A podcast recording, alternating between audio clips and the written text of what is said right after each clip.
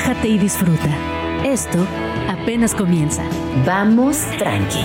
Con Gina Jaramillo en Radio Chilango. Suena tu despertador, un nuevo día comienza. Apagas la alarma, vuelves a abrir los ojos, ya pasó media hora. Vas tarde. Te lavas los dientes mientras te bañas, pones café y te vistas en friega. Te tiras el café encima. X, al rato se seca. Sin darte cuenta, ya estás en la calle. La ciudad te recibe entre pajaritos y bocinazos. Corres al metro. Vas tarde. Buenas noticias. El metro está parado. Perdiste 20 minutos, pero no importa. Consigues ganarle el taxi a alguien. Te subes, respiras. Qué bonito el tráfico de la ciudad. Te bajas, empiezas a caminar y escuchas a alguien decir, Ah, no pasa nada, les échale ganas, hija. más tarde. No sabes si reír o llorar. El día te mueve, la mañana te empuja y sin darte cuenta ya dieron las 11 y lo único que quieres es parar y que alguien te abrace. Por eso, aquí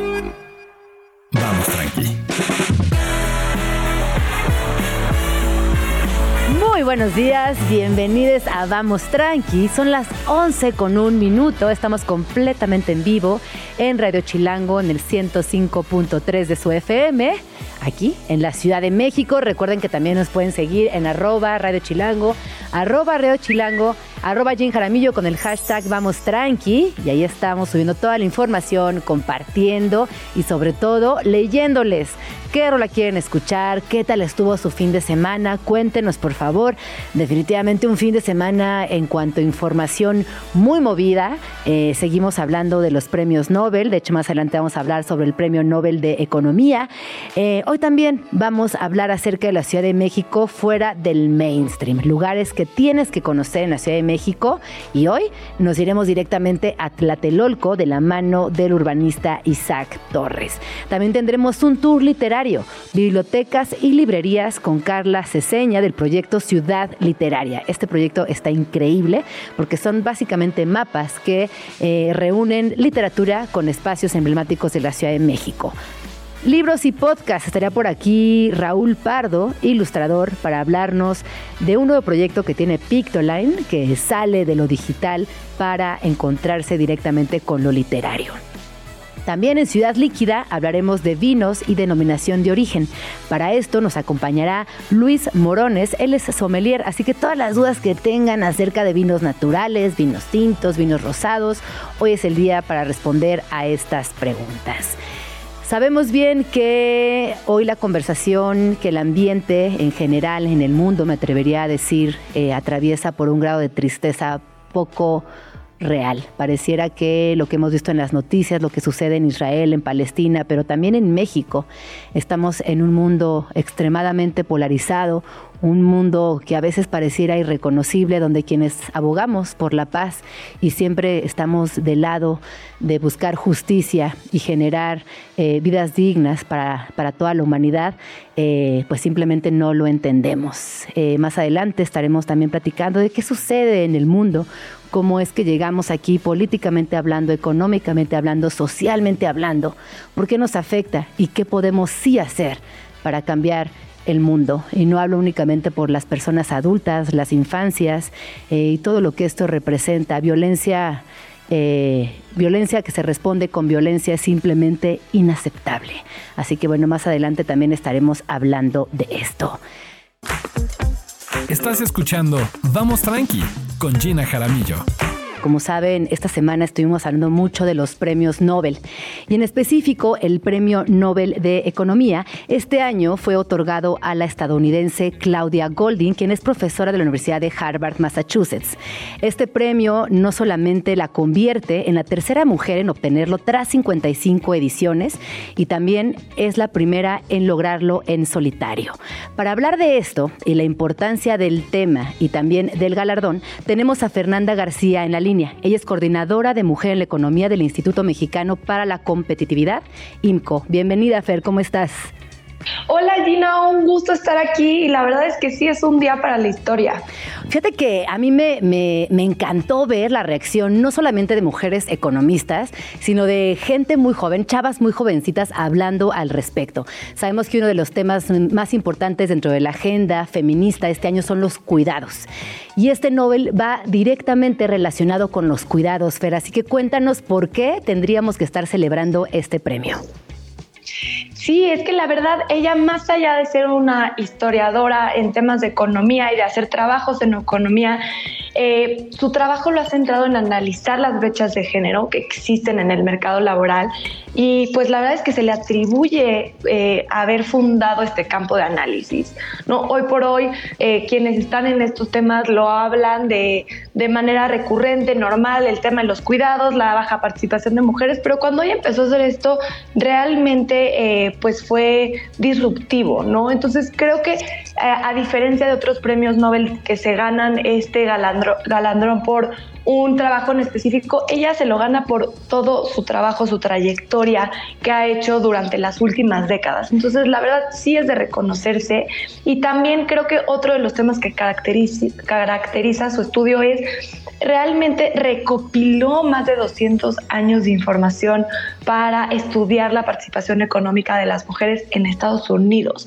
Nada más para contrastarlo en México con información del INEGI, tenemos desde el 2005 a la fecha eh, para tener información comparable. Entonces, realmente este esfuerzo es eh, significativo y como bien dices, el tema de los cuidados. Eh, al final su, su, trabajo se centra mucho en, en la brecha salarial. Aquí es pone sobre la mesa esta idea que puede sonar un poco obvia, pero realmente es mucho más compleja y, y un poco me gustaría ahondar en ello. Las mujeres y los hombres que participan en el mercado laboral eh, es lo que ella analiza, las mujeres tienden a ganar menos ingreso que los hombres. Y ella se va a las causas de entender por qué y pues claro que apunta a la maternidad y a los cuidados. Y ella concluye que la brecha salarial termina por ser una decisión meramente económica y racional. ¿Por qué? Porque si tienes una pareja que está compuesta de un hombre y de una mujer y tienen un hijo o una hija, a la hora de ver el tema de los cuidados, ya sea que si no tienes un sistema de guarderías pública o no tienes un sistema asequible de cuidados privado, no, alguien de la familia tiene que cuidar a esa persona, ¿no? A, a esa persona, a esa infancia. Y entonces, ¿qué pasa? Que si la que, va a salir la persona que gana más dinero. Menos, ¿no? Porque es lógico, es racional, ¿no? Perdón, la que gana más va a seguir trabajando. Ingreso. Entonces, solamente sale la persona que tiende a ser esta mujer, sale del mercado laboral y entonces se refuerza el rol de género. La mujer es la cuidadora y el hombre es el proveedor económico. Y pues normalmente las mujeres en promedio, bueno, en México, por ejemplo, tienen entre dos y tres hijos. Entonces, ¿qué pasa? Que ya después de que tuviste a tu tres hijo, tu tercer hijo y quieres regresar al mercado laboral, ya tienes un hueco en tu en tu carrera profesional, ¿no? Entonces, ya, ya regresar al nivel en el que estabas antes, con, el, con un ingreso, eh, ¿no? Que se hubiera esperado, con, si hubieras permanecido en el mercado laboral, es bastante complejo y se sigue no perpetuando esa brecha salarial. Y esto que acabas de decir, Fer, eh, es escalofriante y literal lo hemos normalizado y hemos creído eh, sistemáticamente y durante muchos años que las mujeres tenemos que estar a cargo de la familia, que los cuidados no remunerados son parte de la contextualización familiar, cuando en realidad hoy sabemos que no solamente generan brecha salarial, sino también a nivel eh, personal es el origen de muchas violencias domésticas la violencia económica eh, también es eh, algo que tendríamos que analizar con mayor eh, tiempo, porque definitivamente muchas mujeres en nuestras sociedades no se pueden salir de círculos de violencia porque son presas de violencia económica y son presas de violencia económica porque no pueden regresar a trabajar por todo esto que tú nos acabas de, compartir. Oye, y platícanos un poco más, ¿sabes dónde podemos ver este estudio? repito, Claudia Golding es además la primera, la tercera mujer, perdón, en obtenerlo tras 55 ediciones y es la primera en lograrlo en solitario. La verdad es que sí, es impresionante. Todo su trabajo es público, se puede encontrar eh, literal en Google Scholar. Ahí hay un estudio que me parece, la verdad, eh, muy interesante, que tiene que ver, bueno, dos, voy a resumir dos de sus, trabajos principalmente. Uno tiene que ver, eh, se llama El poder de la píldora anticonceptiva. Y ella lo que ve es que a partir de 1970 la participación de las mujeres en Estados Unidos empieza a aumentar en el mercado laboral y hace este análisis con la aprobación de, eh, de, la píldora anticonceptiva, porque al final permite a las mujeres dos cosas. Primero, casarse a una edad más tarde. Eh, y la segunda, eh, la planificación familiar, que al final las mujeres, pues como se casaban, luego luego tenían hijos, pues ya se ve limitada su participación en el mercado laboral. Esto permite o alarga eh, la permanencia de las mujeres en el mercado laboral, esa es una. La otra tiene que ver con, ella estudió el impacto de hacer una audiencia ciegas para entrar a las orquestas sinfónicas, ¿no? Ella decía, ¿por qué solo los hombres tocan en las orquestas? ¿Dónde están las mujeres? Y tiene que ver con este sesgo que existe consciente o inconsciente muchas veces para eh, entrar a este tipo de espacios, ¿no? Entonces, en ese momento era muy, muy masculino ese espacio y solamente con poner una cortina y no saber el sexo de la persona que estaba atrás, eh, aumentó la participación de las mujeres en las orquestas porque se buscaba el talento y no había este sesgo ¿no? de género. Y esto es, la verdad, el principio de lo que hoy conocemos como eh, reclutar a ciegas. Cuando ves un currículum a ciegas, tiene que ver con esto, de buscar el talento y no fijarte en el sexo de las personas, porque hay algo también que se llama sesgo de afinidad. ¿no? Y puede ser un sesgo que cuando buscas contratar a alguien, sea que estudió lo mismo que tú, en la misma universidad que tú, de la misma ciudad que tú, y existe el sesgo de afinidad por, por sexo, ¿no? Las mujeres tienden a contratar a mujeres y los hombres a hombres. Entonces, si los hombres son los que contratan, pues es normal que hubiera hombres. Entonces, este tipo de estudios son los que Claudia Golding hace durante su trayectoria y la verdad es que sí vinieron a revolucionar el estudio de la participación económica de la mujer. Pues ahí está. Muchísimas gracias, Fer. Eh, nos quedamos con mucha información y pensar también en los cuidados desde la perspectiva económica me parece fundamental también para entender cómo funcionan nuestros ciclos sociales. Te dejo un abrazo, Fer. Fernanda García es coordinadora de Mujer en la Economía del Instituto Mexicano para la Competitividad, IMCO. Y hablamos pronto, Fer. Muchas gracias. ¿Dónde podemos seguirles? Muchísimas gracias a ti por el espacio. Estamos en redes sociales como IMCO-MX, ahí, ahí nos pueden encontrar. Y también los estudios que hemos hecho de participación económica para el caso mexicano, ahí están. Eh, consúltenos. Y luego vienes, ¿no? A platicarnos de esos estudios también. Encantada, cuando quieras, ahí estoy. Pues ahí está. Escríbenos en Twitter, o Twitter, o X, o X, o como le quieras llamar arroba Jim Jaramillo y arroba chilango.com. Uso el hashtag Vamos Tranqui.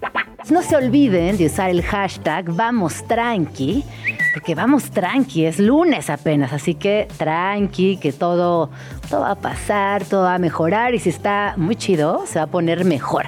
Viene Eclipse, semana de Eclipse, cuéntenme qué planean para este fin de semana. Eh, tenemos una nueva sección.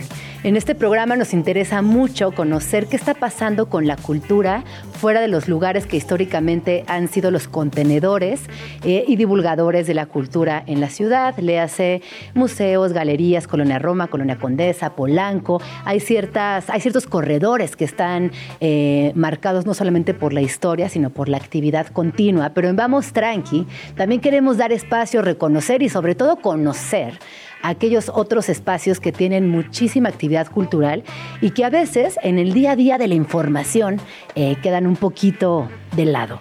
Hoy me acompaña mi queridísimo Isaac Torres, es artista visual, cronista y urbanista, es estudioso de la historia y la arquitectura de la Ciudad de México, miembro del Sistema Nacional de Creadores. Lo pueden seguir en todas sus redes sociales como arroba el asunto urbano. Bienvenido Isaac, ¿cómo estás? Pues muy contento de estar otra vez aquí y pues para platicar justamente una de las cosas que nos apasiona, no solo a mí y a ti, sino a muchos de nuestros radioescuchas, que es la historia de la ciudad. La Ciudad de México, su arquitectura, su riqueza cultural y pues todos esos aspectos que la hacen única y que la hacen que también sea uno de los puntos de referencia más importantes a escala global como una ciudad epicentro del arte y la cultura. Oye, y hoy traemos un tema que te apasiona muchísimo y que a mí me gusta y me interesa gracias a ti, porque a lo largo de los años he, con la he, visto, he sido testigo con la frecuencia que has investigado, he generado proyectos para ese espacio y también documentado lo que sucede en Tlatelolco, que además es un lugar eh, como de los favoritos tal vez de muchos chilangos, chilangas. También, pues por supuesto, vive ahí muchísima gente, hay 10.000 departamentos en la unidad habitacional, eh, no todos ocupados, pero pues sí, digamos que por lo menos 10.000 almas rondan diario los corredores de esa unidad habitacional. Oye, cuéntanos un poco de la historia de Tlate, pongamos en contexto histórico para luego entrar de lleno en arquitectura, arte y otros temas que traes por ahí. Pues la historia de Tlatelolco siempre empieza por eh, su vínculo con Tenochtitlan. ¿no? Es uno de los espacios más antiguos de la Ciudad de México que aún conserva arquitectura original de eh, su fundación, que pues es eh, una, fundación paralela a la fundación de Tenochtitlan. Estamos hablando de pues aproximadamente siete siglos, siete siglos de, habitación en ese lugar. Luego, por supuesto, pues eh, se convierte en uno de los escenarios principales de la colonia. Es allí donde se instala el Templo de Santiago, dedicado a, a Santiago, y el convento. Y luego, pues por supuesto, viene la era moderna, que no solamente es la que vemos atestiguada a través de la arquitectura, sino también la que le precede, ¿no? la que viene un poco antes con la gran modernidad de la Ciudad de México de inicios del siglo XX con la llegada del ferrocarril, porque justamente lo que hoy conocemos como unidad habitacional, donde están ubicadas esas tres supermanzanas, son eh, en realidad los patios de maniobras de lo que fue la estación de trenes de Buenavista, hoy tren suburbano. Ah, eso, sí no me lo sabía. Qué interesante. Estás escuchando Vamos Tranqui con Gina Jaramillo. Estaba aquí echando el chal con Isaac Torres, con el chato. Me estaba platicando de un tema, un momento fundamental que tiene que ver con Tlatelolco, con Luis Buñuel y con el cine. Así que compártelo, por favor, porque me, encantó ese dato chismoso histórico. Sí, pues eh, los terrenos sobre los que está ubicada hoy la unidad habitacional fueron antiguamente el barrio de Nonoalco que fue una urbanización que creció en los linderos de la estación de trenes, la antigua estación de trenes de Buenavista, cuyos talleres se extendían hasta la zona de Nonoalco. Originalmente, eh, pues allí estaba también un espacio que se llama La Ronda, que hoy en día lo conocemos porque es el lugar de las autopartes por excelencia, que está justo enfrente de Tlatelolco y era La Ronda porque era, es, una vía en forma circular en la que giran las locomotoras para volver a orientarse en su salida. Entonces allí ocurrió todo eso y fue uno de los escenarios que utilizó Luis Buñuel para grabar Los Olvidados. Por ahí seguramente muchos de ustedes recordarán una escena de ese clásico en donde los chavos apedrean al, al, ciego. ¿Cómo olvidar esa escena? Y es justo al pie de una construcción que se desarrollará después allí en la zona de Buenavista, que hoy en día sigue ahí en pie. Pero las personas que eh, vivían ahí fueron retiradas, desplazadas. Fueron desplazadas y pues fue justamente ese como el argumento bajo el cual se echó a andar este gran proyecto arquitectónico. Eh, este gran proyecto, al igual que muchas eh, propuestas urbanísticas de ese tipo en diferentes ciudades del mundo que se van desarrollando como entre los años 30, 40, posteriormente después en la posguerra también y que digamos que en Latinoamérica tendrán su auge en la década de los 60, eh, pues aparece Tlatelolco que es limpiar la herradura de Tugurios, como le llamaba Mario Pani, a todas las colonias que comprendían el borde o la periferia de lo que en aquel entonces hubiera sido el primer cuadro de la Ciudad de México, que es pues lo que hoy conocemos como la zona del centro histórico. Dime una cosa, Chatis, eh, este proyecto arquitectónico evidentemente causó mucho furor, eh, no solamente por la dimensión, por la cantidad de departamentos, por la promesa de vivienda que prometía. ¿Tú dirías a la distancia que fue un proyecto exitoso? Yo creo que al contrario de muchos otros proyectos que se han desarrollado en otras ciudades, sí lo fue. Eh, también seguramente tiene que ver con la forma en la cual se distribuyó esa vivienda. Fue una vivienda que se distribuyó a una clase burocrática que pertenecía al gobierno federal y que tenían acceso a esos créditos a través de un sistema de financiamiento de la vivienda. Y también fue una vivienda que se vendió de forma común y corriente, pero pues que tenía, digamos, como como representaba como una suerte de estatus en el momento cambiar de la vecindad y de la barriada a la ciudad moderna de concreto de las grandes torres. Imagínate tú de pronto en los años 60 habitar en un penthouse, en una torre sobre una avenida recién abierta, que era la prolongación del Paseo de la Reforma. Y luego en el temblor tuvo un momento fatídico también. Como que Tlatelolco está marcado por la, por la intensidad y también por momentos eh, terribles, ¿no?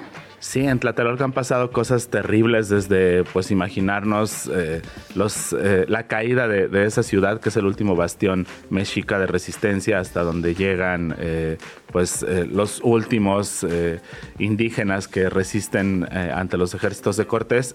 Por esa zona es apresado Cuauhtémoc.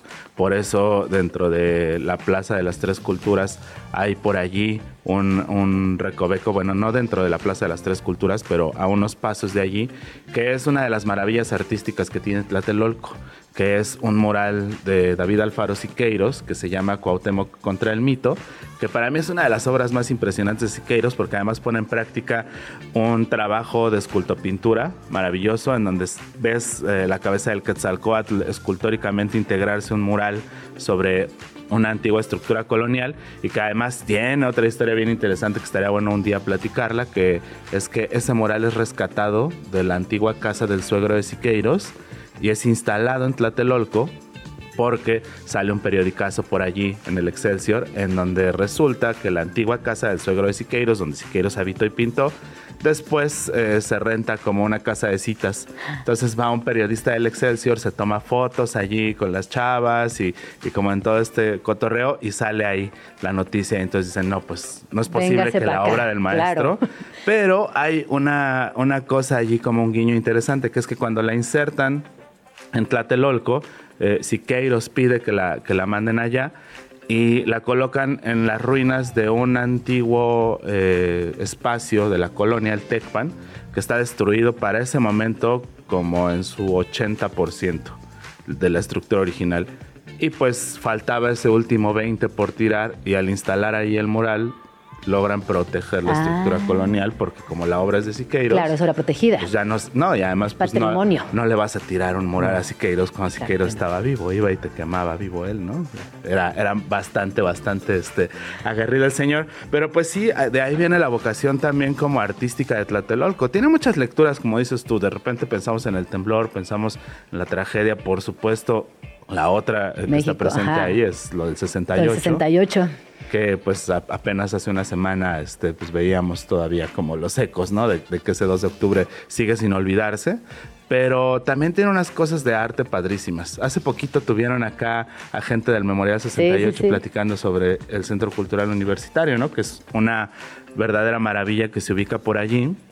Y pues sobre eso me gustaría como contarte, eh, últimamente han salido unas propuestas interesantes dentro de, el, dentro de la unidad. Y hay dos de ellas que están dedicadas a exhibir proyectos de arte contemporáneo, a las cuales le precede otra muy padre, que fue una, una iniciativa llamada la Bienal Tlatelolca, que trajeron artistas de otras partes del mundo a trabajar y habitar la zona, junto con otros artistas locales, los cuales eh, se, denominaban tlacuilos y eran como una suerte de operadores ahí entre la sociedad de la unidad con proyectos artísticos, algo muy padre, por ahí hay un sitio web que les recomiendo visitar, Bienal Tlatelolca. Luego hay otro espacio muy, muy chido, que es un departamento para toda esa gente que siempre ha pasado por afuera de las torres. Yo siempre he querido entrar. Quiero entrar. Quiero entrar, quiero Yo. Son muy bonitos los departamentos y hay uno que está conservado en muy buen estado en el edificio 11, frente a la Plaza de las Tres Culturas. Ojo, no el Chihuahua, el, el 11 que está sobre el eje central que se llama Tlatelolco 1008. Búsquenlos por ahí en Instagram, búsquenlas. ¿Y son eh, visitas guiadas al espacio? Son visitas guiadas al espacio y además tienen un programa permanente de proyectos artísticos, reciben artistas de otras partes del mundo, este, hacen exhibiciones, hacen sesiones de arte sonoro, cosas muy padres dentro de un departamento de Tlatelolco. Tlatelolco 1008. Tlatelolco 1008. ¿Sabes qué estaría muy interesante? Y bueno, a mí me encantaría que un día vengas a platicarnos únicamente de la unidad habitacional, que tuvo que ver la influencia de Le Corbusier, si hicieron muebles especiales, eh, si había guarderías, si no, cómo, cómo era todo el movimiento interno de la unidad habitacional habitacional. A mí me, me vuelve loca Tlatelolco. Cada vez que paso por ahí, eh, de entrada, les digo, aquí está Tlatelolco, como volteen. Me parece espectacular que, que, siga funcionando, que sea un espacio de vivienda, de cultura eh, y de alguna manera también está en un lugar muy privilegiado porque está conectado con grandes avenidas. Así creo que es entiendo por qué es tu objeto de estudio Tlatelolco, amigo. Sí lo entiendo. Sí, pues es, es interesante y pues además a mí me toca vivir gran parte de mi vida frente a Tlatelolco. Claro, veías todo el tiempo Tlatelolco y al salir y al entrar a tu estaba ahí presente este gran personaje de tu infancia, pues que es Tlatelolco. Que la arquitectura justamente es eso, ¿no? Es como un personaje que se te planta ahí desde que eres niño y lo ves con cierta admiración, a veces hasta con miedo, y después aprendes a coexistir con él en la Ciudad de México. Claro, y luego te vuelves experto en eso, como tú, Isaac. ¿Dónde te fanático? Cronista, fanático, explorador.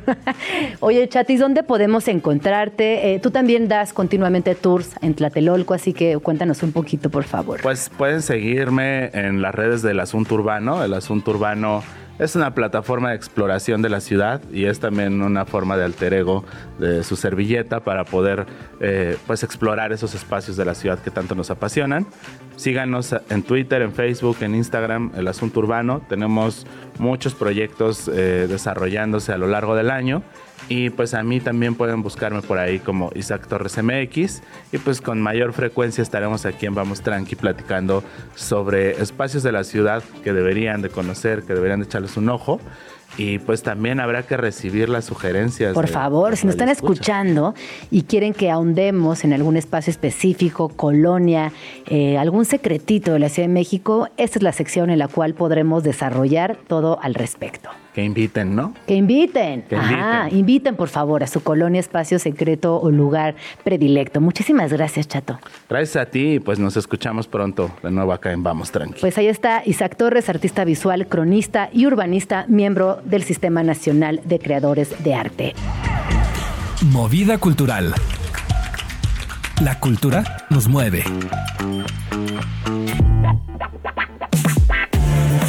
Son las 11 con 40 minutos. Seguimos aquí en Vamos Tranqui. Es lunes y tenemos este, este día designado también un poco a reconocer nuestra ciudad desde otros ángulos. Ya hablamos de arquitectura y ciudad, hablamos de la importancia del urbanismo y ahora quisiera hablar de el turismo literario. ¿Qué, ¿Qué, es el turismo literario? Bueno, pues básicamente es una rama del turismo cultural que consiste en viajar por aquellos lugares vinculados a nuestros libros favoritos, a nuestros escritores, a escenas dentro de aquellos libros que nos cambiaron la vida y que en México está en vías de desarrollo. Es un turismo que, eh, sobre todo en Europa, es muy común. Hay muchas personas alrededor del mundo haciendo turismo literario y además lo que es muy interesante es que este tipo de travesía se encarga de trazar rutas turísticas inspiradas en el mundo de libros eh, y también lo que nos deja siempre es la oportunidad de entender lo que el autor, la autora estaba viendo o sintiendo cuando escribió de estos puntos tan específicos. Hoy les quiero platicar acerca de un proyecto que a mí eh, me gusta mucho. Em, que se llama Tour Literario, Bibliotecas y Librerías Chilangas. Y para esto me alcanza, me alcanza, eh, me acompaña su fundadora, Carla Ceseña. Ella es diseñadora editorial y fundadora de Ciudad Literaria, que como ya dije es un proyecto de divulgación cultural que busca promover la lectura a través de un podcast, un book club y también recorridos híbridos para impulsar el turismo literario en la Ciudad de México. Bienvenida, Cara, ¿cómo estás? Ay, muy bien, Gina. Muchísimas gracias por invitarme. Estoy muy emocionada de estar aquí platicando sobre algo que nos gusta muchísimo, que por supuesto son los libros y que nos dan una mirada muy distinta de la ciudad que conocemos. Oye, a ver, yo soy muy chismosa. Entonces, por favor, cuéntame cómo empezaste con este proyecto que es precioso. Me parece de un acto de nobleza muy amplio, eh, muy significativo y también que requiere un montón de chamba de investigación. Sí, muchísimas gracias. Pues realmente todo inicia de esta pasión que yo tengo por los libros. Me gusta muchísimo leer, pero sobre todo descubrí que lo que más, más disfruto es compartirlo con otras personas y que esas personas pues también se sorprendan, que descubran otros lados de la ciudad que o a lo más desconocido de eso que es tan famoso.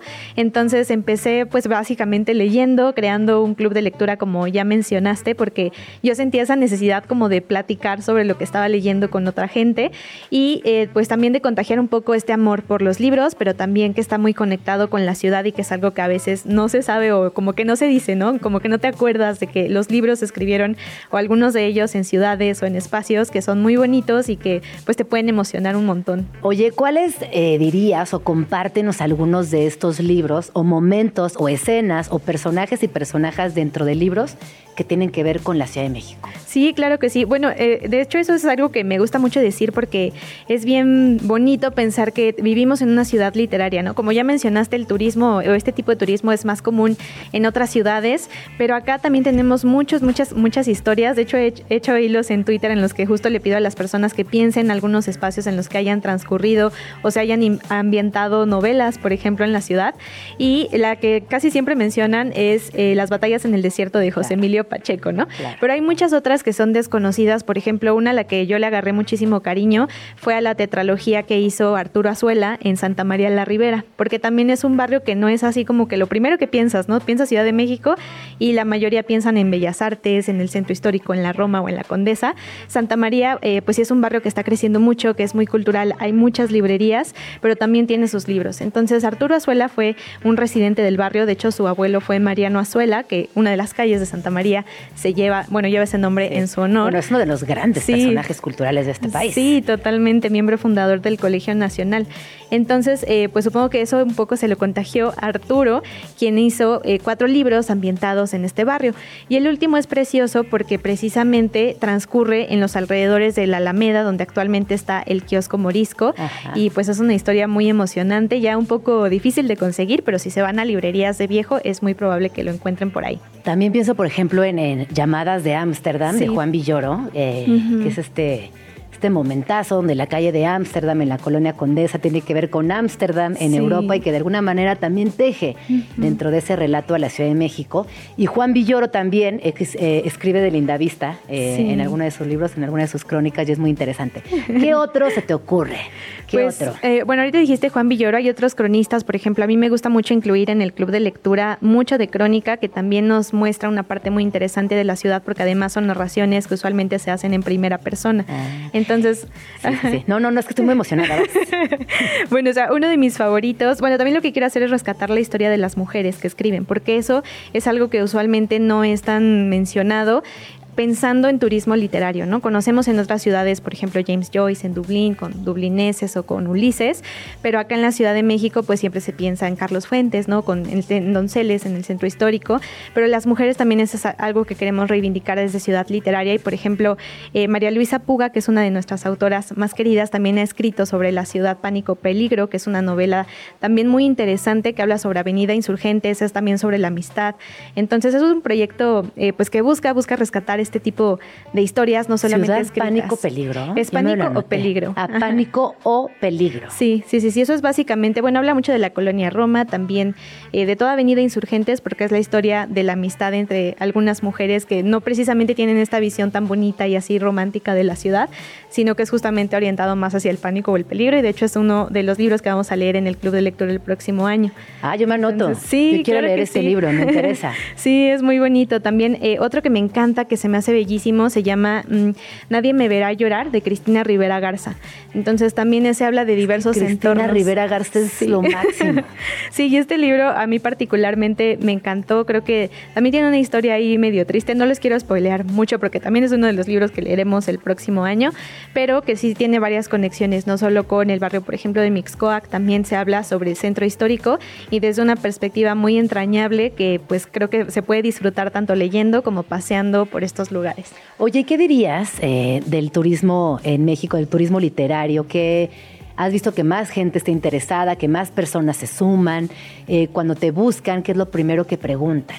Sí, pues eso me da un montón de gusto porque yo pensé que iba a ser como un proyecto muy chiquito, no muy de nicho, con poquitas personas que les gustaba leer y a lo mejor se animaban a caminar inspiradas en los libros, pero afortunadamente ha llegado gente que no es lectora y que más bien le atrae esta parte del turismo, ¿no? De la ciudad, de conocer los edificios. Y que cuando les cuento la historia de la ciudad y cómo se conecta con las librerías, con algunas publicaciones que ya están desaparecidas o con edificios que incluso ya no existen, pues se sorprenden muchísimo. Incluso hay quienes ya llevan viviendo mucho tiempo aquí en la Ciudad de México y no sabían estas cosas o en un barrio determinado. Entonces creo que un poco lo que hacemos es recuperar ese asombro que a veces se pierde cuando vives en una ciudad y estás tan acostumbrado o acostumbrada que pues ya es muy cotidiano, ¿no? No, y en una ciudad tan lectora como en la Ciudad de México, eh, creo que es fundamental también entender que hay una posibilidad de recorrerla desde otro ángulo, que no tiene que ver con los más tradicionales, que quizás son la arquitectura o el arte, sino también entrarle por lo literario. Oye, Carlita, cuéntanos cuáles son tus librerías favoritas, porque además tienes un proyecto de librerías que justo eh, nos vas a compartir ahorita agendas literarias que, ojo, no son de este año, son del 2022, pero es muy importante también recuperar la historia. Por eso nosotros decíamos fuera de leer, es que a veces cuando buscamos únicamente la última edición corregida y aumentada, quizás nos estamos perdiendo de algo fundamental que tienen las ediciones primeras o esos proyectos cuando inician.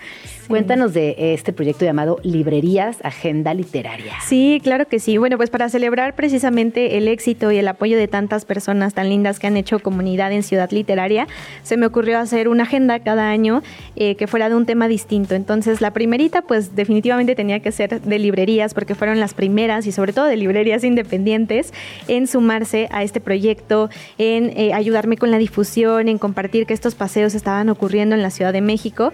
Así que la, la Agenda de Librerías 2022, pues fue eso, una agenda en la que eh, de los 12 meses del año son protagonizados por una librería distinta, pero con la condición de que son independientes y anticuarias, porque ya también en la Ciudad de México pues estamos muy acostumbrados a los grandes nombres de librerías, pero desconocemos este mundo fascinante que es como dices el de encontrar las primeras ediciones, las que traen tripas, ¿no? Que son estos pequeños objetos que traen como separadores, boletos de metro, ex libris quizás. Entonces, en las eh, librerías que se incluyen en esa agenda pues precisamente se mencionan aquellas como Antonia, que es una librería que me gusta mucho, es de mis favoritas, voy bastante seguido, que abrió mi queridísima Selva Hernández, que también es una figura eh, muy conocida en el mundo libresco, es diseñadora editorial, también librera y editora. Y en esta librería lo que más me gusta es que, eh, y bueno, en general en las independientes y las anticuarias, es que ellos organizan eventos y tienen su propia selección, como que a pesar de que hay tantas librerías en la Ciudad de México, cada una tiene su propia personalidad. Claro.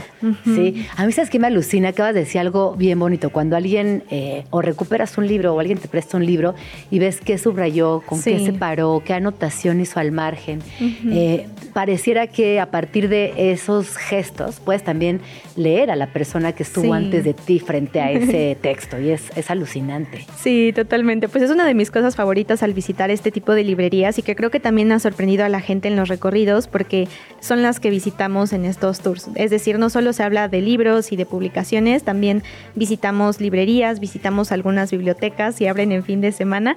Y entonces es una experiencia. Eh, porque las bibliotecas y las librerías son dos experiencias completamente distintas. A veces pareciera que son dos mundos independientes, aunque están más cerca de lo que parecen, pero sí, que la experiencia es distinta. Eh, ¿Qué bibliotecas frecuentas, Carla? Eh, por ejemplo, una que he visitado los últimos meses y que soy muy, muy fan y que creo que las chilangas y los chilangos deberían conocer, se llama Tlacuilo.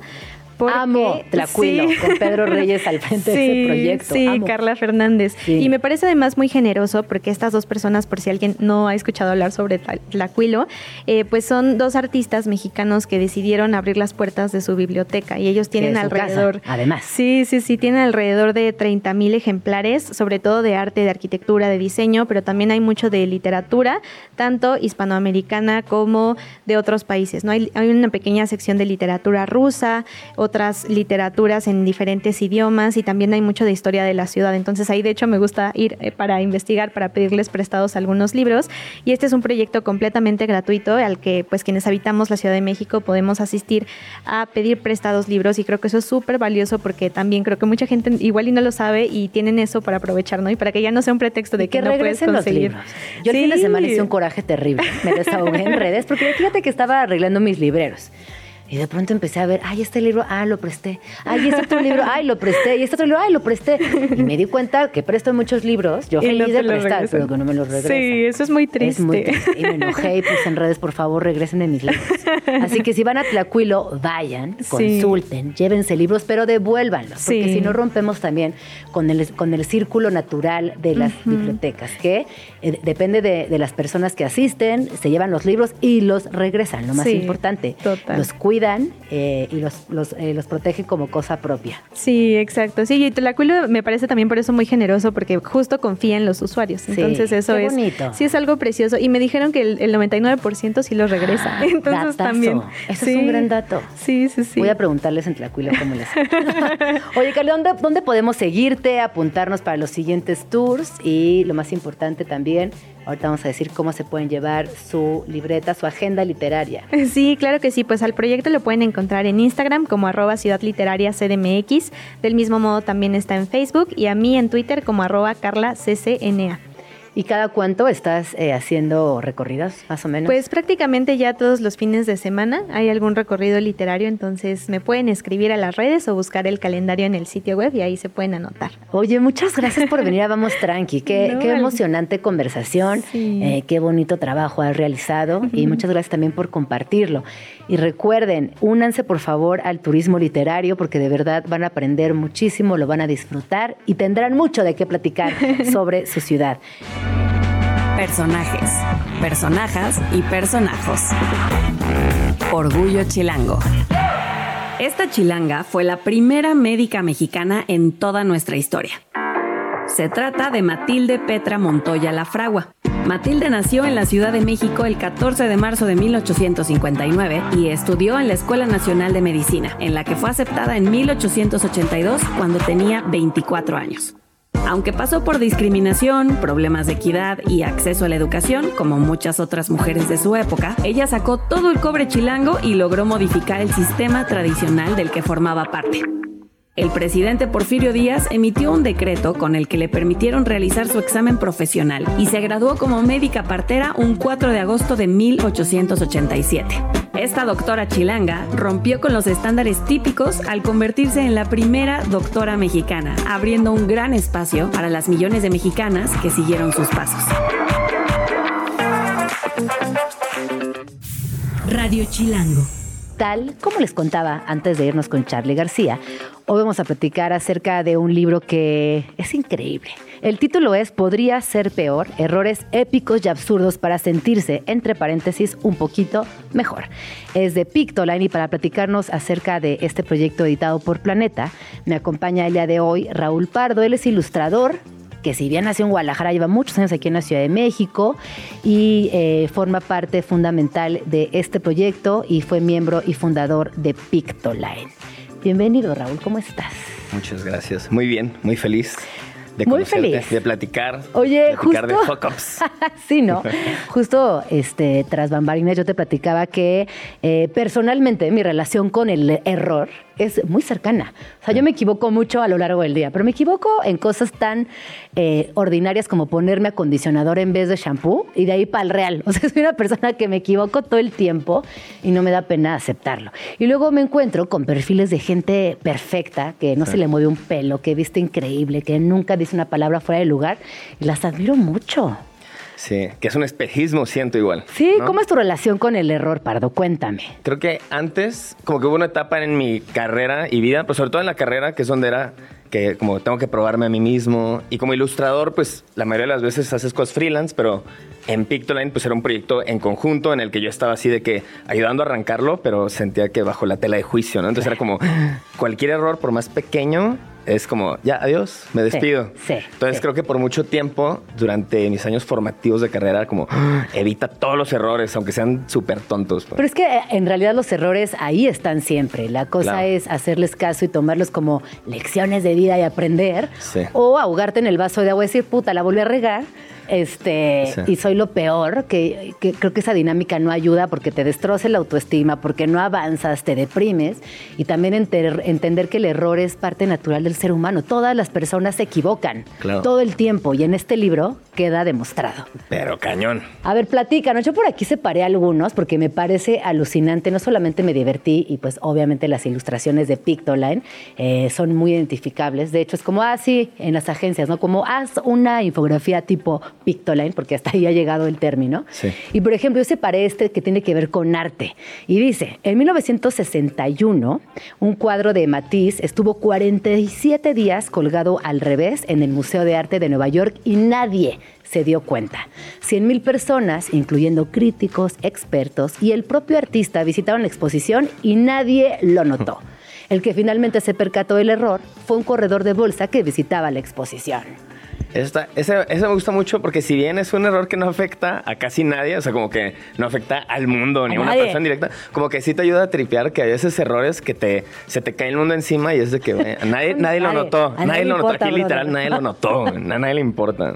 Esos errores eh, tan personales que, que nadie se entera hasta que los cuentas, ¿no? Exacto. Ah, porque yo soy la típica ir y contar lo que me pasó y de que, ay, nadie se dio cuenta, morra. Y yo, ay, pero es que estaba súper afectada. Sí, tenemos un sesgo, yo creo que como de que sentimos que siempre hay una, un reflector sobre nosotros, ¿no? Y ni al caso.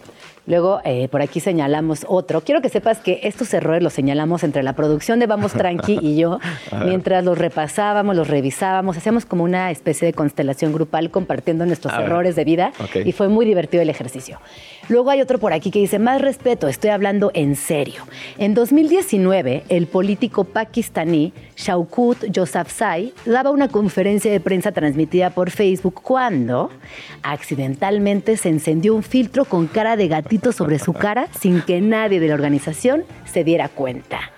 ¿Qué pasó aquí? Esto es muy, esto es muy de Es, la una- época. es un error boomer, la neta. error de la que alguien ahí de que, ay, ¿cómo funciona esto? Ya le puse carita de gatito. Siento que me ¿no? pasaría 100%, pero bueno, siendo un personaje tan respetado, tan importante, tan fundamental para Es el el mundo, salir con ojitos, digo, con orejas rositas y con bigotes felinos, seguramente fue algo, sí, de plop, ¿no? Literal. Luego tenemos otro que tiene que ver con arte, otra vez. Separamos ¿Cuál muchos es? errores de arte en este programa. Salvador Dalí estafó a Yoko Ono al venderle un pelo falso de su bigote. Canijillo. Canijillo. Salvador Dalí siendo Salvador Dalí. Hace poco me enseñaba Luisa, nuestra productora, una entrevista que yo no conocía Ajá. de Salvador Dalí, literalmente tonteando, por no decirlo de otra manera, a Jacobo Saludowski. Ah, sí lo he visto. ¡Wow! Sí. Me encantó. O sea, me, o sea, me pareció como un documento histórico genial. De los medios de comunicación, del arte, de la comunicación, o sea, de muchísimas lecturas. Así Sí, que esto me Sí, recuerda más bien que esto va de- dentro del branding de, de pillo de ese. Ajá, ¿no? Como de decir Sí. las cosas con una autoridad también exageradísima. Oye, cuéntanos un poquito cómo fue este proyecto, Eh, quién realizó la investigación, cuánto tiempo se tardaron. Hablemos formalmente de este libro. Fíjate que el proyecto fue en conjunto, si bien obviamente lo que la mayoría de la gente va a ver son de que los dibujos, de que pues, es un libro ilustrado al fin, y al, y fin y al cabo. Pero pues justo detrás de previo ilustrar hubo toda una investigación que pareciera fácil, pero no es tan fácil así como de que, bueno, Wikipedia, mayores fuck-ups del humano, ¿no? Entonces como que la selección la hizo un equipo como de investigación y este y como que una curaduría muy interesante entre como todo el espectro de errores que en la vida pues hay errores de todo tipo no desde un filtro de gatitos hasta alguien que provoca la caída de un imperio o sea como hay un espectro enorme entonces como que la idea era de que si tú tienes este libro no importa el tipo de error en el que estás metido o que causaste como que alguno de estos te va a, a conectar para sentirte menos Oye, culpable no, menos pero si hay unos muy densos. Por Menos ejemplo, serio. hay un error en la bolsa de Tokio. Este, y dice aquí, la pequeña dislexia numérica le provocó a la compañía una pérdida neta de más de 225 millones de dólares. Cerró el mercado de Tokio durante casi un día entero, cuestionó toda la fiabilidad del sistema de negociación de la bolsa y contribuyó a la caída de 1.95% en el índice de referencia Nikkei. Todo esto porque una persona se equivocó. Básicamente eh, tuvo un error humano y mandó a la goma a la bolsa. Un dedito. No, pues Esto es que un no. dedito para cajetearla duro. Entonces tuvieron un equipo de investigación que se dio la tarea de buscar estos errores, verificarlos, Exacto. redactarlos, me imagino. Exacto. Y creo que como que aquí hay un trabajo en, no son las únicas tres partes, pero como para entender un proceso como muy, muy burdo, es como la investigación, pero luego está toda la bajada pues editorial, ¿no? De cómo se bajan, cómo se cuentan, porque no es lo mismo leer el Wikipediazo a leerlo con un tono humorístico y pues... Muy es, es muy disfrutable y es muy alineado como al, al- al ADN de Picto. Y en la ilustración estuvimos tres personas. Estuve yo, estuvo Mallorquín, Iván Mallorquín, y estuvo también Artichocat, que es una ilustradora chilena, buenísima. Entonces fuimos como un equipo de tres haciendo eso. Y Mallorquín y yo lo hicimos como en modo de... Tenemos él y yo un proyecto que se llama Grupo de Autoayuda de Dibujo, que es un podcast para dibujantes y creativos. Entonces como que lo hicimos medio en equipo de esa manera. Oye, eh, ¿y qué pasa en ese podcast? ¿Cómo me parece bien abstracta la idea de pensar en un, en un podcast que tiene que ver con una disciplina creativa donde visualmente no están presentes? A ver, cuéntame, por favor. Sí, porque hay video. Ah. Pero, pero, este, como que las, disciplinas creativas, dibujiles, gráficas, pues tienden a ser muy solitarias, ¿no? Mucho del mundo creativo vive en el modo freelance, viven en su casa, en una cueva, entonces como que... Y también es una comunidad con un chorro de también acongojados y acongojadas, ¿no? De que, ¿cómo hago esto? ¿Cómo cobro? ¿Cómo vivo? ¿Cómo bajo esta idea? Entonces, como que es una combinación perfecta de, de ayuda. Ayuda. Compañía para empezar, que un podcast pues siempre funciona también de manera compañía, ¿no? Y por, el- por el otro lado, pues tratar de tirar todos los consejos que a nosotros nos, nos gustaría haber tenido. ¿Y qué consejo le dirías a un joven ilustrador que te está escuchando ahorita, por ejemplo? Y no tengas miedo a cagarlo. Ándale, Ese- es que sí. Alineado con lo de hoy, Básico. Fa- ¿Por ¿Qué será que le tenemos tanto miedo al error, no? A equivocarnos, nos da demasiada pena. Sí, yo creo que mucho tiene que ver con redes sociales de que estamos, lo platicamos antes, ¿no? Como que todo lo que está en la fachada es perfecto, entonces como que pareciera que el error es todavía más escaso de lo que es, pero en verdad está omnipresente. Entonces yo creo que cada vez se vuelve como personalmente tienes un sesgo de que nadie la caga y yo sí la cago, Ajá. está cañón. Pero también pensaría, y aquí apostando un poco al sentido común, que sabemos que las redes sociales son perfiles eh, únicamente utilitarios, que no lo, lo que sucede ahí no es la, la realidad.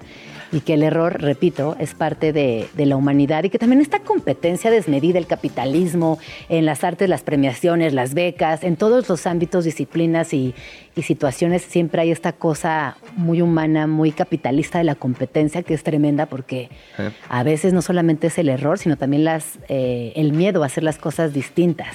Sí. Sí, pues yo creo que el sentido común no nos hace mucho paro en estos momentos. Creo que no hay. No hay, o sea, porque sí, pareciera que lo tenemos presente, pero al mismo tiempo es tan atractivo el- las dinámicas de redes sociales que lo Oye, taponean. Y hablando de hacer las cosas distintas, hablemos un poco del origen de Pictoline. Cuando ustedes iniciaron, Sí. justamente hacían las cosas distintas. Sí, creo que ahí lo, lo muy bonito fue como empezamos hace ocho años y éramos un grupo de cuatro personas, ilustrador, bueno, tres ilustradores, un animador. Y eran cuates de antes. Y no, Ah. no, dos, dos ya se conocían, Sayes y Mallorquín y Jimbo, animador de Tijuana, y yo de Guadalajara. No nos conocíamos entre nosotros, más bien ubicados sus trabajos en redes, fin.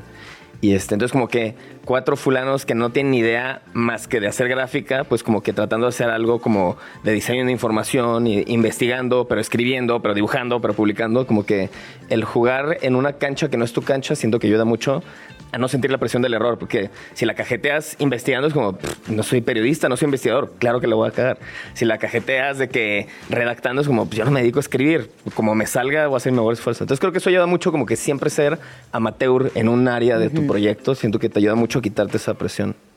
Y luego, ¿qué pasó con las infografías que se volvieron como un boom y generaron esto que te digo, que la gente Sí. hace referencia a las infografías tipo Pictoline, ¿no? Así se le Sí. conoce ya eh, Creo que también algo que, algo que ayudó creo que fue como no pensarlas como infografías y era como, yo en, en mi vida había hecho una infografía y creo que Ajá. casi nadie de los que habíamos estado ahí, quizás hay sí, pero como que no lo pensamos así, fue como, ¿cómo comunicamos esto que pasó en el mundo? Gráfico y chistoso, pero fácil de entender, para que no esté saturado, porque igual no estamos tan buenos escribiendo. Entonces como que creo que más bien todo terminó siendo tipo de infografía o tipo de GIF chistoso, pero creo que también ayuda como no pensarlo como tan Ajá. específico, ¿no?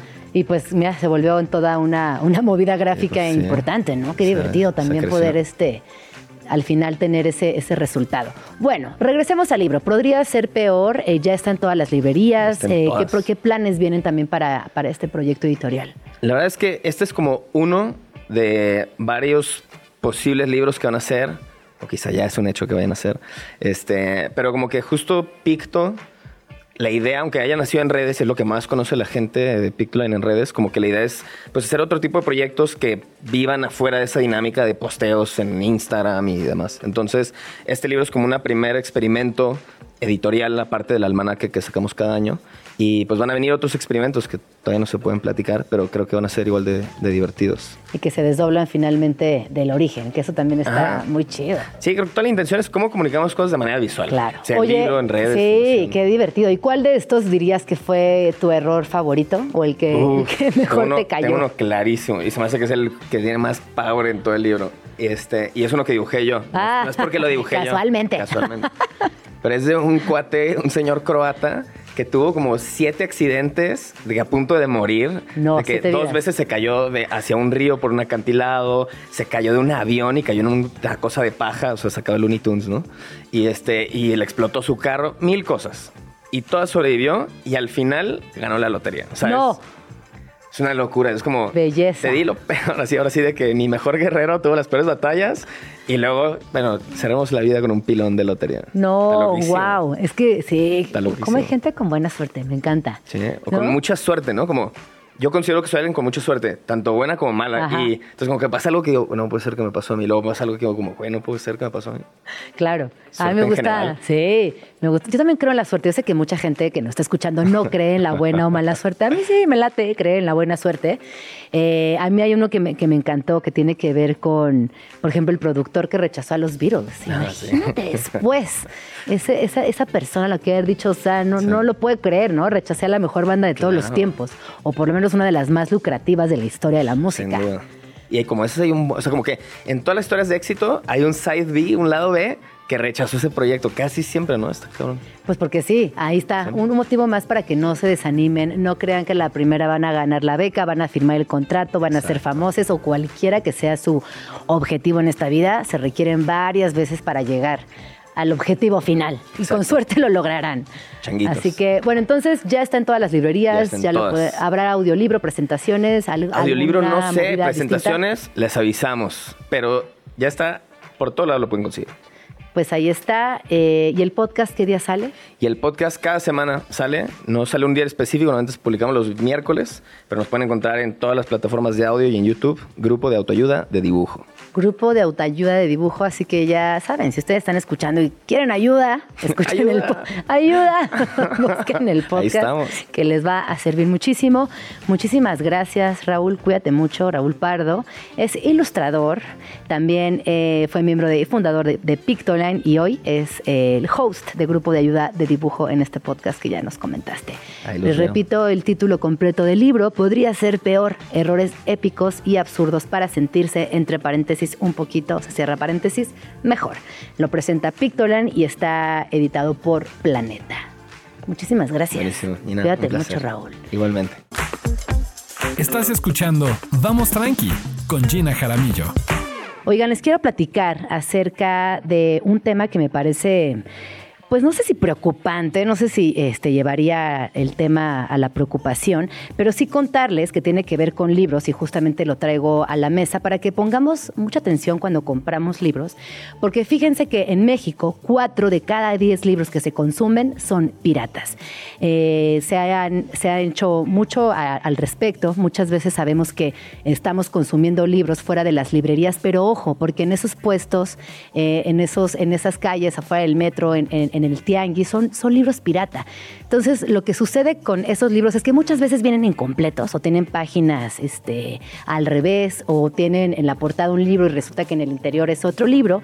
Y además eh, estamos directamente afectando al ecosistema del libro, es decir, a las personas que escriben, que editan, que arman, que empaquetan, que reparten, que distribuyen en librerías, que venden y finalmente el objetivo final, el consumidor. Se calcula que en México el 40 41% del consumo de libros impresos, del 100% que se considera el mercado editorial, es consumo de libros pirata. Mientras que por vías digitales el consumo es de 48%. Las cifras aumentaron respecto a 2019 y 2020, cuando a través de varias encuestas el Instituto Mexicano de la Propiedad Industrial INPI obtuvo datos que mostraron que el 40, entre el 41 y el 44% del consumo de libros impresos tenía que ver con productos pirata.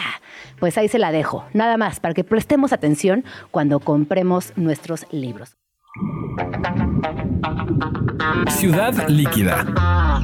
Que la ciudad no te liquide. ¿Qué te tomas? Es lunes y vamos a hablar de ciudad líquida, porque no sé si ustedes han escuchado, pero los médicos y especialistas recomiendan tomar una copita de vino al día.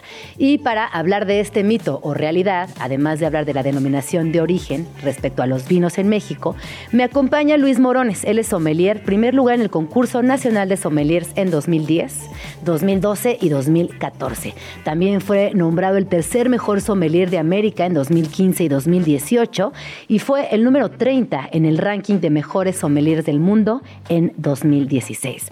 Además, me da mucho gusto compartirles que es el único sommelier en México que ha logrado que un restaurante obtenga el premio Grand Award de Wine Spector y actualmente es Wine Brand Ambassador Rivero del Durero en México. Bienvenido, ¿cómo estás, Luis? Bien, gracias, y gracias por la invitación. Oye, ¿qué onda? ¿Si una copita de vino al día o no? Lo dicen los doctores y lo dice tu sommelier de confianza. Perfecto, no se diga más. Es lunes, así que por favor échense una copita de vino. Bueno, a ver, hablemos primero de la del estatus. Eh, ¿Qué onda con los vinos en México? De unos años para acá se escucha mucho hablar de los vinos mexicanos. Y a mí hay dos cosas que me llaman eh, fuertemente la atención. Primero, hablar de la denominación de origen. ¿Qué significa esto en específico? Y dos, eh, ¿cuál es el mercado de vinos en México, mexicanos? Mexicanos. Bueno, el mercado de vino en México va creciendo muchísimo. Debo decir que ha desplazado quizá a vinos que llegan, que se importan de otros países y el, el consumidor local está realmente interesado por probar cada vez más bodegas mexicanas, más regiones, porque no solo es quizá el norte de, del país, como Baja California, sino está Guanajuato, Aguascalientes, eh, Zacatecas, Querétaro, muy cerca de aquí de la Ciudad de México. En fin, está creciendo muchísimo el mercado de vino mexicano, ¿no? Y desplazando otros vinos de otros eh, países. Sin embargo, en México también pues eh, se tiene un consumo de vino yo creo que todavía nos sobrepasa un poquito el vino mexicano a España y en especial yo, siendo Wine Brand Ambassador de Ribera del Duero, orgulloso de tener también un buen consumo de este vino, de esta denominación de origen, que ahí, pues en el tema, hablando de las denominaciones... Hablemos de esto, por favor. Es importante resaltar que en México todavía no contamos con un, con, un consejo regulador o con una instancia que real tenga un, eh, eh un aval para crear una denominación de origen, que son tan importantes. Las tenemos para el tequila, para el mezcal, y muchos otros productos, pero falta todavía para el vino. ¿Y por qué? ¿Por qué no estamos ahí todavía? ¿Qué falta ajustar para que esto suceda o no es necesario? Mm, yo creo que las bodegas todavía no lo ven necesario. Hay una libertad para producir vino en México bastante amplia. Es decir, eh, los reglamentos, la parte estricta de producir vino en México está muy ligero y creo que lo están aprovechando los productores mexicanos para no meterse en una encasillarse y que después tengan más limitantes que libertad de producir vino. O sea, creativamente le viene bien al, vino este margen de Sí, sí, sí, creo que le viene bien porque te digo, pueden plantar cantidad de uvas que quieran, de diferentes este, pues, orígenes, pueden producir vinos de diferentes estilos sin que les tengan que limitar a no producir un vino especial, ¿no? Llámese fortificado, natural, llámese este, vinos eh, con burbuja que tienen que tener una denominación de origen. En México hay una buena libertad y creo que la están aprovechando ahora los productores para no encasillarse. Oye, tú hace unos minutos me decías, eh, cuando pensamos en México, evidentemente pensamos en el norte del país, pero hay en otros lugares. Eh, específicamente qué condiciones se necesitan para elaborar vino. Bueno, hay una franja del vino en todo el mundo, vamos, en, cuanto a clima y tipos de suelo. En cuanto a la hay una franja que le da la vuelta al. Ajá, y ah. hemisferio norte y hemisferio sur. Qué bonito. Entonces entran dentro de esta franja que serían pues los paralelos 30, 50, prácticamente hemisferio norte y hemisferio sur. Y en el hemisferio norte, pues nosotros entramos ahí, un pedacito de la parte norte de México, entramos eh, en la frontera con Estados Unidos a esta franja y después pues puedes irte al norte casi hasta Canadá, hablando de este lado del mundo, y entran estos países en, ese, en esas latitudes donde la vid como tal, la uva, pues se puede plantar bien, puede madurar bien, tiene un ciclo vegetativo anual que hace que la uva tenga buena maduración. La uva necesita producir azúcar para que este azúcar se convierta en alcohol. Este, y bueno, tengas al final un mosto de la uva que fermenta, que termina su fermentación, y ese es el vino, prácticamente, es lo que es. Si hablamos más técnicamente, pues voy a empezar a hablar de tanques de acero inoxidable y barrica y, y este, muchas otras maquinarias, etcétera, etcétera. Oye, históricamente el vino, sobre todo en Occidente, ha estado presente históricamente. ¿Cuándo, o tienes idea más o menos cuándo empezamos a beber vino, eh, las, las eh, civilizaciones humanas? Conectando un poquito con, con, la parte de las regiones más antiguas productoras de vino, te voy a decir algo. Eh, pues miles de años, prácticamente esto tiene miles de años antes de Cristo, ¿no? Eh, estamos hablando de 5.000, 6.000 años antes de Cristo, de que tienen vestigios, se han encontrado restos en vasijas de barro, en, en algunas otras, este, pues este, eh, restos, vamos, donde había ya residuos de la uva y que se podía como amasar o pisar o se producía este mosto y que al final se convertía en vino. Hablando de Ribera del Duero, un poquito un detalle específicamente, es una región vinícola tan antigua que donde pues en el siglo IV, siglo V antes de Cristo, ya se encontraban algunos eh, pues murales, por así decirlo, con pinturas relacionadas al dios del vino, Baco. Imagínate ese momento de la historia donde alguien dijo, no, aquí podemos hacer algo distinto y tomarlo y está increíble.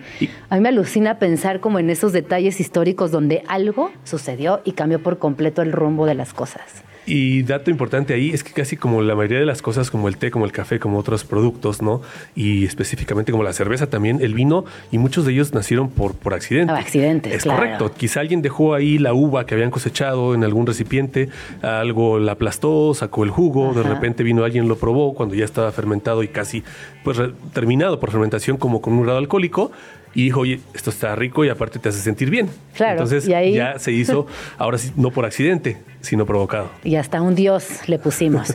Oye, y volviendo un poco a la actualidad, a veces llegamos a un restaurante o estamos en el súper, en el pasillo de los vinos, vemos etiquetas, vemos nomenclaturas, vemos colores, eh, y para quienes no estamos eh, muy inmersos en el tema del vino, es difícil escoger una botella ideal. Si yo tuviese una comida, hagamos un ejercicio. Yo tengo una comida a las 2 de la tarde, el viernes. O sea, este clima en esta ciudad, ¿qué debería de llevar a esa comida para quedar muy bien con mi anfitriona? Bien, pues yo creo que si es una comida... En un jardín. en- lo que Sigamos imaginando, es una comida en un jardín en la Ciudad de México, eh, personas entre 30 y 50 años, familiar.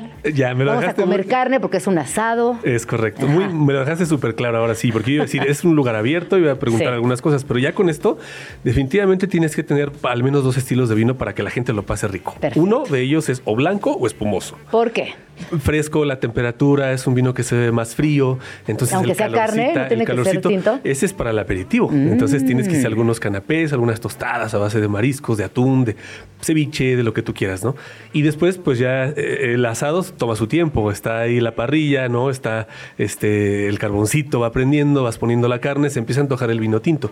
Y ahí ya, por supuesto, en la tarde, para los asados, siempre recomiendo, por supuesto, vinos tintos con cuerpo, ¿no? Con madera, con envejecimiento en barrica, eh, que, que al paladar mexicano, como bien ya lo decías, ¿eh? le va muy bien los vinos mexicanos de muchas partes del país y que tienen envejecimiento en madera. Casi la mayoría de los vinos mexicanos que gustan a, a la mayoría del- de, los locales es o a base de uva Cabernet Sauvignon o tempranillo o un o blend, que mucho vino mexicano es blend. Y me salto nuevamente al otro lado de- de- de- de- del océano y bueno, pues voy a España, Ribera del Duero y tienes ahí niveles de crianza, reserva, gran reserva, estilos de vino que son deliciosos para los asados. Pero todo lo que nos acabas de decir, siento que tienes que tener cierto grado de conocimiento. Yo estoy llegando al súper, no entiendo nada. ¿Cómo identifico qué etiqueta me debo llevar? Bueno, para empezar, el, yo creo que el conocimiento del vino se empieza a guiar por los nombres de las uvas Ajá. y los bien. estilos de las uvas. Ok. Antes de esto, quizá los estilos de vino. Puedes probar blanco. Yo conozco a gente que dice, no me invites a una copa de vino tinto, yo tomo puro vino blanco. Porque es más ligero, porque soy es más yo soy esa persona. ¿Sí? bueno, pues ahí está. Los vinos tintos, de repente hay personas que dicen, ¿sabes qué? Me tomo dos copas y me empiezo a oler la me da cabeza. un migrañón. Ajá, eso, pero eso. Mortal. O sea, migrañón de no salir nunca más a la comida. Se olvidan de mí. Entonces ahí también. ¿Por qué, que- eh? Pues el vino tinto tiene taninos, tiene otras cargas de vitaminas, de, pol- Mm. polifenoles, tiene otras, digamos, pues una composición diferente al vino blanco. Y en muchos casos eh, también tiene por ahí un agregado de sulfitos mayor, que pues por ahí los sulfitos no se agrega cuando tenemos también otros vinos, y, y le podemos platicar, este que no llevan ningún tipo de fertilizante ni pesticida, ni mucho menos, se convierten en vinos ecológicos y estos producen menos dolor de cabeza cuando son vinos como naturales. Pero el vino en su mayoría y la mayoría de las bodegas en todo el mundo utilizan algo para poder proteger el vino de que se eh, evolucione pues más fácil, ¿no? Oye, tú acabas de mencionar algo eh, fundamental y ahorita regresaremos a las etiquetas, que son los vinos naturales. Una tendencia fuerte en la Ciudad de México. Sí. Eh, vemos que hay muchos wine bars que están dedicados a vinos naturales. Incluso la gente empieza a hablar mucho de los vinos naturales. Y a lo mejor me vas a regañar y me vas a matar, pero yo cuando tomo vinos naturales todavía les siento. Están medio funky, ¿no? Siento como un saborcito que me cuesta. Ojo, critíquenme todo lo que me tengan que criticar, pero a mí me cuestan trabajo. Soy la única persona o por qué, qué pasa ahí con los vinos naturales. Ojo, son muy ricos, pero sí requieren este ganas, ¿no? Sí. Como de, de darte la oportunidad, saborearlos, entender por qué saben tan distinto. Te voy a platicar. Yo también soy difícil para el vino natural. La verdad es que hay como dos tipos de vinos naturales. Hay uno que se llama un poco ecológico, biodinámico, natural, en donde sí hay una- un filtrado antes del embotellado. Y esto hace que el vino sí tenga su brillantez, su color en copa muy bonito. Y está el otro lado de los vinos naturales, los que no pasan por filtraciones, que parece que estás tomando el jugo de uva recién este, pues aplastada la uva y viene directo del tanque sin filtraciones, sin agregado de sulfito, sin agregado de nada. Y te sirven una copa así, desde la vista ya estás viendo un vino turbio. Una kombucha. con bocha, ándale. Entonces ya lo ves y dices, esto no está tan agradable de beber, pero lo voy a beber. Vas a nariz y es funky totalmente como lo Sí, describiste sí. tú. Una, una nariz con aromas quizá no tan de ya maduros como la fresa, la grosella, la frambuesa, sino encontramos aquí ya frutos, híjole, que te cuesta. Pero tiene algo, pues sí tiene mucha onda, o sea, sí tiene mucha magia también ese vino, solo que eh, quizás, bueno, yo estoy aprendiendo a tomar vinos naturales, tengo Sí. cuarenta y tantos y nunca tomé vinos naturales hasta hace tres.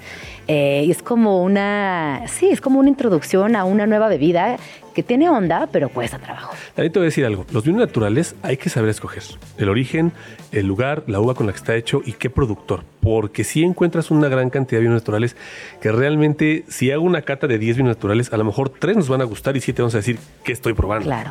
Hay que ser más selectivo. ¿Y Aún por, así, qué, ¿Y por qué esta nueva ola, o sea, así, así se puede llamar, porque hay esa tendencia, qué está pasando en la industria de los vinos, que los vinos naturales están tomando tanto protagonismo? lo que sucede es que están regresando quizá a la parte ancestral. Ah, mira qué bonito. El vino se elaboraba en la Mesopotamia, se, verá, se elaboraba, como decías, hace muchísimos miles de años, como te lo platico yo, y no teníamos los tanques de acero inoxidable que tenemos hoy, regulan temperatura, hay agregado de sulfitos, hay una máquina que te hace el filtrado por tierras de en fin, una cantidad de tecnología que tenemos hoy que no había hace miles de años. ¿Qué pasa? Que el vino natural que ahora se produce es lo que se producía hace muchos, muchos años. Entonces, esos pequeños, pequeños productores quieren hacer el vino como se hacía antiguamente. Claro. Y hay gente que lo está aceptando, Sí. va al wine bar en la Condesa, en la Roma, estos lugarcitos y bares o pequeños restaurantes muy hipsters, yo les llamo, Sí. es donde encuentras una lista de vinos naturales que sí eh, se venden y me sorprende porque yo trabajo en Polanco. Yo trabajo como director de vinos en el Grupo Presidente en Hotel Intercontinental de Polanco y mi carta de vinos tiene 2.000 vinos. Ojo, 2.000 etiquetas. Wow. Tenemos la cava más grande de Latinoamérica con 40.000 botellas. Es un espacio enorme de vinos, un mundo de vinos. Ay, invítame un día, qué bonito cuando trabajo. quieras. Sí, sí, sí, está Ajá. espectacular. Te enamoras del lugar. Y no tengo como tal vino natural que se vea turbio a la vista y que tenga esos aromas, una sola etiqueta, Claro, no la tengo. Pero claro. tengo otros vinos que se denominan ecológicos, que no usan sulfitos, pero que sí pasan por un filtrado y eso los hace que parezcan mucho más vino normal, por así decirlo. Oye, regresando al súper, que ya nos desviamos durísimo, Sí, sí. se nos va a acabar el tiempo. Regresando al súper, tres cosas que tendría que considerar para llevar una botella excelente a una comida. Primero que nada, presupuesto. El presupuesto es importante, saber cuánto vas a gastar y que la persona que te esté, que esté ahí o cercano pueda, puedas, puedas ver. Bueno, le voy a poner una categoría nueva al ejercicio. Un vino no caro para quedar bien en... Ok, ok. un vino no caro para quedar muy bien en esa comida. en esa comida. Bueno, soy mucho de probar eh, quizá, como todos los productos, lo que te genera una confianza en la calidad. Yo diría que váyanse a probar eh, vinos del viejo mundo, ¿no? Francia, España, Italia. Eso te da, pues, que tienen una cantidad de años produciendo vino y te da garantía del producto, ¿no? Hay que probarlo lo, lo local, por ejemplo, también. Ajá. Segundo, eh, por uvas, uvas, estilo de uva. Ya, es más fácil aprenderse las uvas y qué vino producen, fuerte, ligero, medio cuerpo, aprenderte todas las denominaciones de origen que puedas encontrar en el mundo. Entonces, ¿no? ¿cuáles serían esas uvas? Eh, en blancos probar, probar, por ejemplo, Chardonnay, Sauvignon Blanc, son dos de las uvas más este, pues, emblemáticas a nivel mundial y que les va a dar un perfil diferente y vas a quedarte con una Sauvignon Blanc que tiene mayor acidez, una Chardonnay que tiene menor acidez, una es más fresca, que la otra es un poquito más corpulenta y te da un vino blanco donde vas a saber definir qué grupo de vino blanco te gusta. Y tintos, pues prueben Tempranillo, que en México se, se caracteriza por ser una uva que encanta a todos los paladares. Tempranillo, el Cabernet Sauvignon y el Merlot. El Merlot también, que es una uva muy afrutada, mucho más fruta que las otras, y entonces encuentras ya la parte de tempranillo con algo de fruta y carga de envejecimiento en madera, si es que lo tiene, ¿no? Como regularmente en España Ribera del Duero se hace, o Cabernet con mucho cuerpo, más potencia, vino más robusto, y ahí dices tú, no entro para esos vinos, o eh, un Merlot que tiene mucho más fruta, medio cuerpo, un poquito más suave que el Cabernet, y puedes definir en las uvas, tal cual, qué vinos ir escogiendo cuando no conoces mucho del tema. Y ahí está. Y poco a poco también irle entrando, ir probando uno, ir probando el otro y así también eh, concluyendo cuál es el que más nos gusta. ¿Dónde, ¿Dónde podemos seguirte y estar pendiente de todo lo que hagas, Luis? Bueno, mira, pues para empezar, yo creo que y les sugeriría que vayan a seguir en la página de Facebook, Instagram, eh, el, pues ahora sí que para donde yo represento, ¿no? Rivera del Duero MX o MEX. Y ahí sigan, por supuesto, la- las páginas en Instagram, en Facebook principalmente. A mí me pueden seguir también como Luis Morones Sommelier en Instagram y en Facebook Luis Antonio Morones López, que es mi nombre. Y también, pues, ¿por qué no? Hago comercial para, para mi grupo, ¿no? Para el presidente, sigan nuestros restaurantes, Intercontinental. Sí. Y desde luego ahí podrán encontrar de todo. En la página de Rivera del Duero, toda la información sobre esta denominación de origen tan importante en México, los estilos de vino, eh, las crianzas, reservas, todo lo que se hace ahí. En mi perfil, un poquito de todo. Es muy variado. ¿A qué edad empezaste eh, en el camino del sommelier? A los 22 años, Ah, bien 22 chiquito. años. Sí. ¿Y por qué tanto tan chiquito? ¿Qué pasó ahí? Empecé a trabajar en el servicio como mesero, Ah. después empecé ahí a tener labores ya como capitán y había gente que, que ya me empezaba a decir, oye, mira, métete al mundo del vino y tengo 18 años trabajando en el mundo del vino, tengo 40 años. Qué Entonces, increíble, me encanta. Otro accidente de la vida, ¿no? Entraste a trabajar en una cosa y terminaste siendo el mejor en otra. Pues muchas felicidades. Gracias. Espero que vuelvas pronto, Luis. y Gracias, sigamos gracias, hablando. claro, yo encantado. Quedan miles de dudas. Aquí nos mandaron miles de dudas, pero pues ya no hay tiempo, así que queda pendiente esta conversación. Ya se acabó el programa, no lo puedo creer, pasó volando. Ojalá que ustedes lo hayan disfrutado tanto como lo disfruté yo. Rápidamente, eh, no quiero despedirme sin recomendarles el libro de Gloria Fuertes para niñas y niños. Eh, ella fue una escritora infantil que también hizo radio, pero que sobre todo hizo cambios significativos en eh, lo que refiere a la infancia. Y hoy sabemos que estamos inmersos en temas de violencia, de guerra, y las infancias, ojo, también están escuchando lo que sucede. Eh, Gloria tiene un apartado en este libro que habla sobre el dolor y el cariño, en el cual responde de manera amigla- amigable, auténtica y empática a preguntas realizadas por niñas. Por ejemplo, ¿qué es la guerra? qué es la enfermedad y muchas otras más. Eh, así que se los dejo por aquí porque en el caso de la guerra le preguntan qué es la guerra. Y ella responde, la guerra es cuando dos políticos militaristas se enfadan entre ellos o deciden que quieren una cosa que tiene el otro y obligan a la gente de sus países a luchar para ver quién de los dos tiene razón o quién gana o quién se hace más rico. La gente que lucha en las guerras a menudo no saben por qué ni para qué están luchando. Los políticos que empiezan las guerras mueren casi siempre de viejecitos en casas gigantescas. Los que luchan en las guerras mueren casi siempre de jóvenes y dejan a sus familias muy tristes. Hay que hablar, eh, hay que acercarnos a las infancias porque créanme, escuchan la radio, ven la televisión, leen los periódicos en las esquinas y a veces como mamás, papás y cuidadores creemos que aunque no comentemos nada no se van a enterar y creo que más vale abrir la conversación desde un lugar seguro y empático. Nos escuchamos el día de mañana. Muchas gracias Alex, Tato, Pau, Luis. Dani, les quiero muchísimo. Gracias por hacer posible Vamos Tranqui. Nos escuchamos mañana en punto de las 11. Pásela bonito. Ya nos vamos, pero nos escuchamos mañana aquí en tu oasis favorito de las mañanas. Vamos tranqui. Con Gina Jaramillo en Radio Chilango.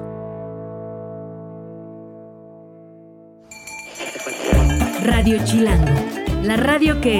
¡Viene, viene!